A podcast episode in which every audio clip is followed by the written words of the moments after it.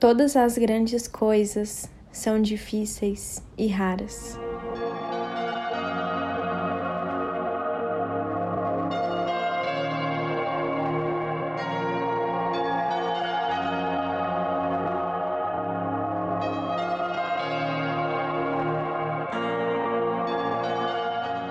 Olá, meu nome é Yasmin e esse é o Missão Despertar Cast, um lugar onde sabemos que o despertar espiritual começa individualmente, mas o caminho é seguido em conjunto, e é para isso que estamos aqui.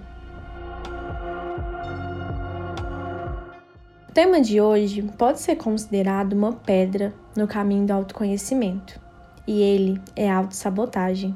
Mas o que é autossabotagem?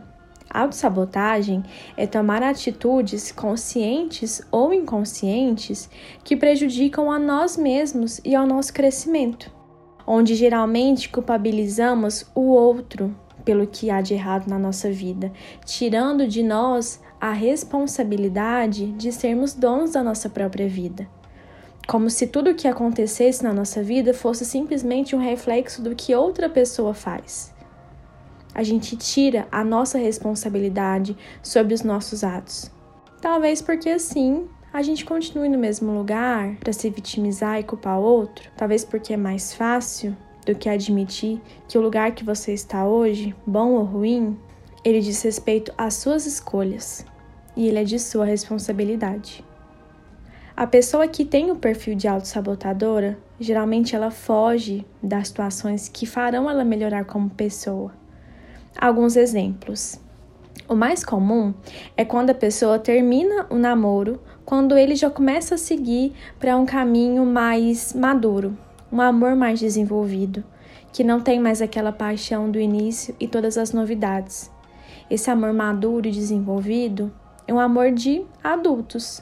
E a pessoa que se auto-sabota, ela tem um perfil, como a gente vai ver mais para frente, que não quer crescer. A famosa síndrome de Peter Pan ela quer continuar sendo jovem e irresponsável. Então, se ela tiver um relacionamento maduro e adulto, isso significa que ela também vai ter que ser adulta e madura. E é por isso que geralmente ela se sabota e foge disso, com a desculpa de que enjoou do relacionamento, que enjoou da pessoa, que o problema não é você, sou eu, alguma coisa mudou em mim. Esse pode ser um comportamento muito comum na autossabotagem. Um outro exemplo muito rotineiro na nossa vida é quando, depois de um dia com algumas dificuldades, e quando você se compromete, né, a seguir uma dieta mais equilibrada, ter uma alimentação saudável, e no fim desse dia difícil você diz: Eu mereço um chocolate. Eu mereço comer um pouquinho a mais disso aqui porque o meu dia foi muito difícil, então eu mereço. E o que essa frase traz para nós? Traz que os dias difíceis devem ser compensados, como se eles não fizessem parte da nossa vida, como se a nossa vida fosse construída só de coisas boas. E aí acaba que você se auto-sabota saindo da dieta, saindo da sua alimentação saudável, sem necessidade, você não gostaria de fazer isso e depois você se sente mal por fazer isso, é simplesmente porque você não entende que a vida e os nossos dias, eles não vão ser sempre bons. Essa é uma atitude de criança, de achar que a gente precisa ter dias bons sempre. Uma grande questão importante aqui é que todos nós temos comportamentos autossabotadores. Todos nós temos essas atitudes, muitas vezes inconscientes, de acabar prejudicando o nosso próprio processo de crescimento. Isso acontece por inúmeras causas. O importante aqui não é se você se auto-sabota muito ou pouco, mas sim se você se compromete com identificar esses padrões de autossabotagem e transformá-los a partir de agora.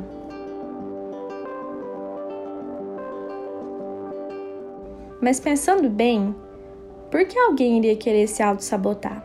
A resposta dessa pergunta pode ser comparada com um iceberg, que tem a superfície e tem um que está mais profundamente.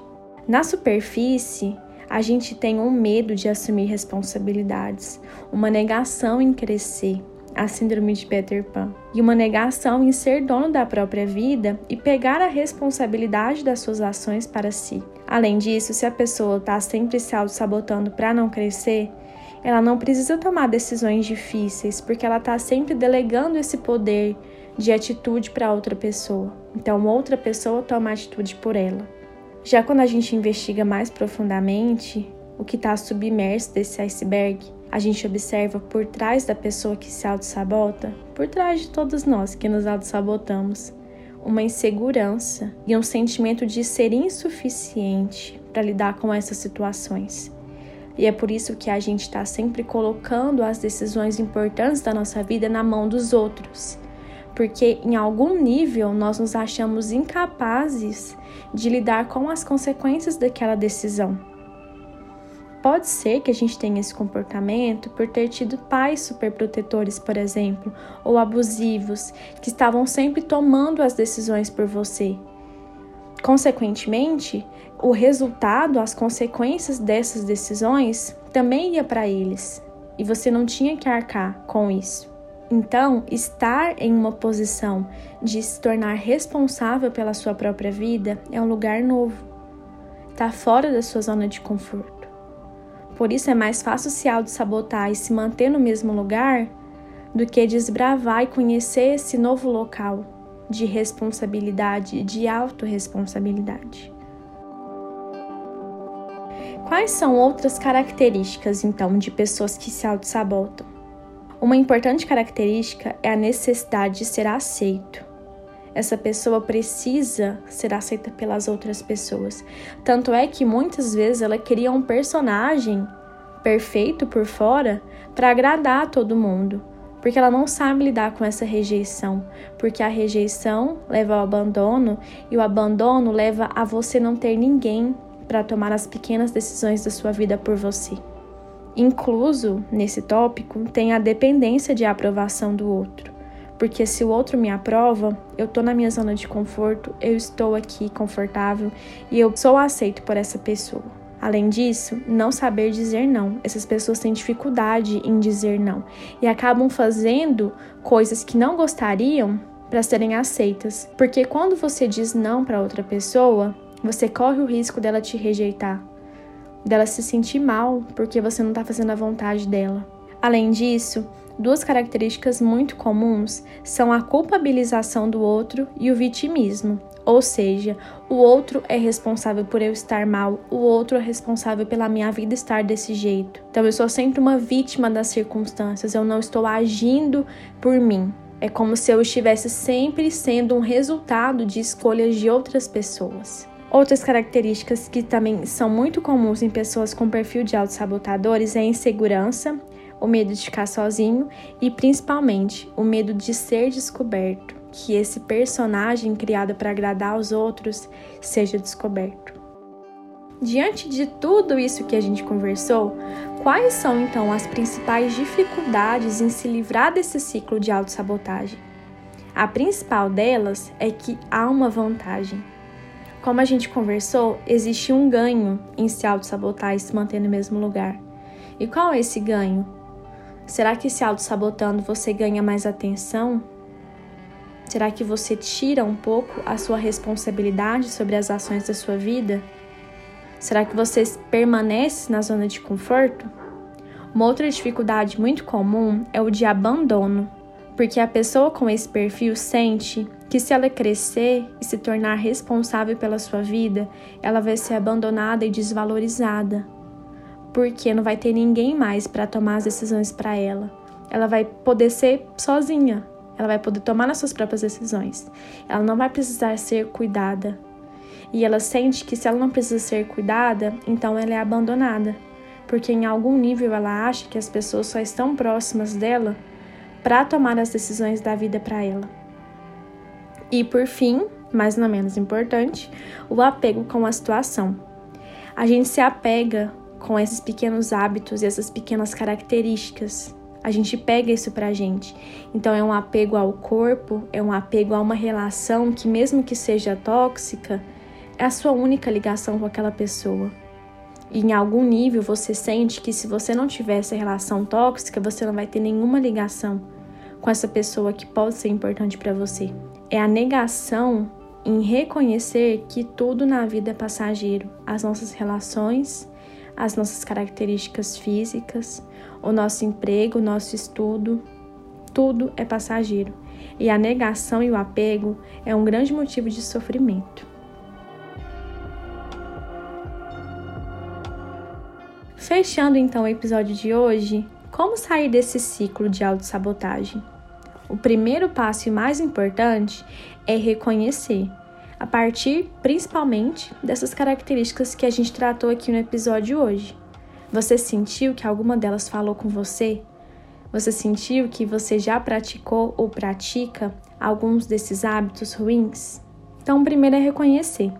Se ainda não reconheceu aqui, às vezes vá observando durante a sua rotina se as suas atitudes estão te beneficiando, beneficiando o seu eu do futuro, o seu higher self, ou que está beneficiando só você neste momento para te manter na zona de conforto. O segundo passo é se policiar diariamente, observando se você está delegando o seu poder para os outros, se você está esperando que os outros resolvam seus problemas ou se você tem essa postura ativa e adulta de encarar de frente os seus problemas e resolvê-los.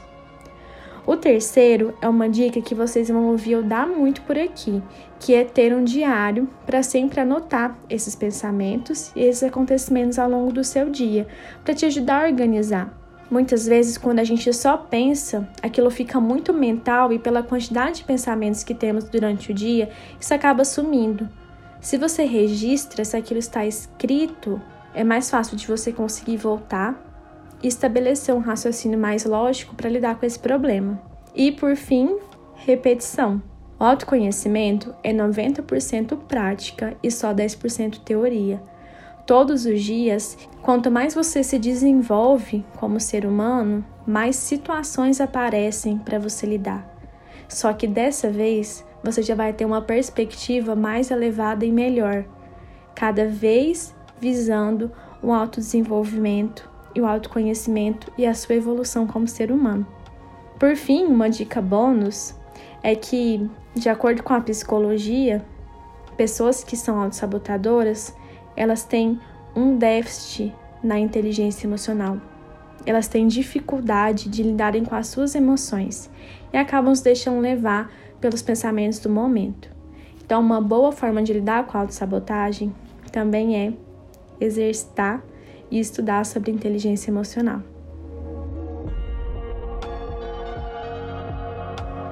Bom, nosso episódio de hoje vai ficando por aqui. Espero que esse conteúdo tenha te ajudado de alguma forma.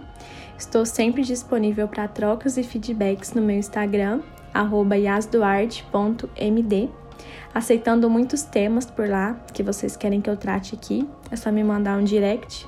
E até o próximo episódio. A luz que habita em mim, saúde a luz que habita em você. Namastê.